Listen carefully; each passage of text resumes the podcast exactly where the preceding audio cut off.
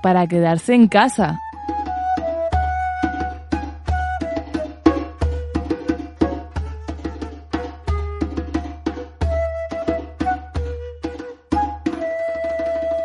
Marahuaca era un árbol extraordinariamente hermoso y grande.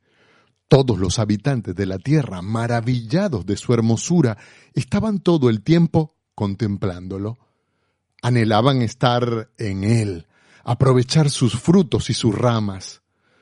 Todo transcurría en tranquilidad, cuando de repente, un día, alguien gritó, Ahora vamos a tumbar al árbol marahuaca. Vinieron primero cuatro hombres que tenían unas hachas bien afiladas y perfectas para cortar árboles, pero no pudieron. Sus hachas rebotaban cuando intentaban penetrar en la madera viva del árbol. Se transformaron en tucanes y comenzaron a cortar con sus picos grandes y fuertes. No, no pudieron. Quebraron sus picos y quedaron muy adoloridos. Por eso cuentan que desde entonces los tucanes tienen picos como serruchos. Como los tucanes no pudieron, vinieron los pájaros carpinteros. El propio Guanadi vino a cortar como un carpintero real. Comenzaron a cortar con mucho entusiasmo y el árbol poco a poco se consumía. Pero lo que cortaban un día se componía en la noche. Cada amanecer el árbol estaba intacto, sin corte. Era algo increíble. Viendo lo que pasaba, se organizaron todos y decidieron cortar por turnos. Unos cortarían de día y otros cortarían de noche, de modo que cuando unos cortaran, los otros descansaran. Así lo hicieron. De esta manera no se cerraba nunca el corte. Cortaron y cortaron día y noche cortaron. Por muchos días y noches cortaron. Y el árbol resistía. Pero tanto empeño y fuerza pusieron todos que el árbol no pudo más. Ahora sí vas a caer, Marahuaca. El árbol estaba cortado por completo. Todos miraban atentos y con mucho miedo por dónde iba a caer. Pero Marahuaca no cayó. Quedó colgado con las ramas enredadas en el cielo. Entonces llamaron a Cadillo, la ardilla, y le dieron un hacha para que subiera y cortara.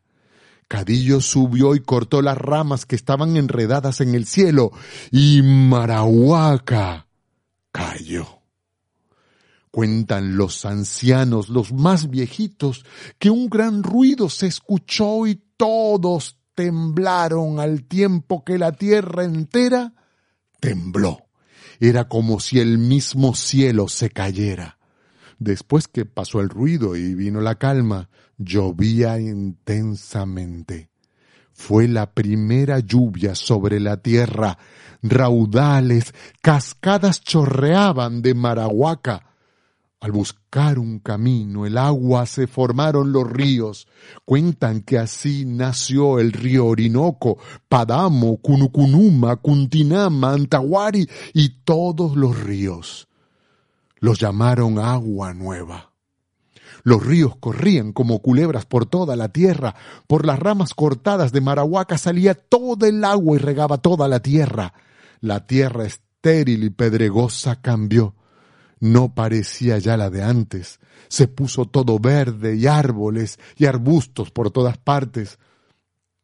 Del agua las mujeres recogían semillas que las sembraron en la tierra al ponerse blanda por tanta agua. Nacieron las primeras plantas y los hombres hicieron sus primeros conucos. Crecieron árboles gigantes y se formó la selva. Cuando la siembra creció y los primeros hombres recogieron la cosecha de la yuca, se pusieron muy contentos y organizaron una fiesta y bailaron y cantaron y bebieron. Muchos hombres bailaron y bebieron tanto de la alegría que se volvieron pájaros bonitos de todos los colores y surcaron el cielo y habitaron los nuevos árboles.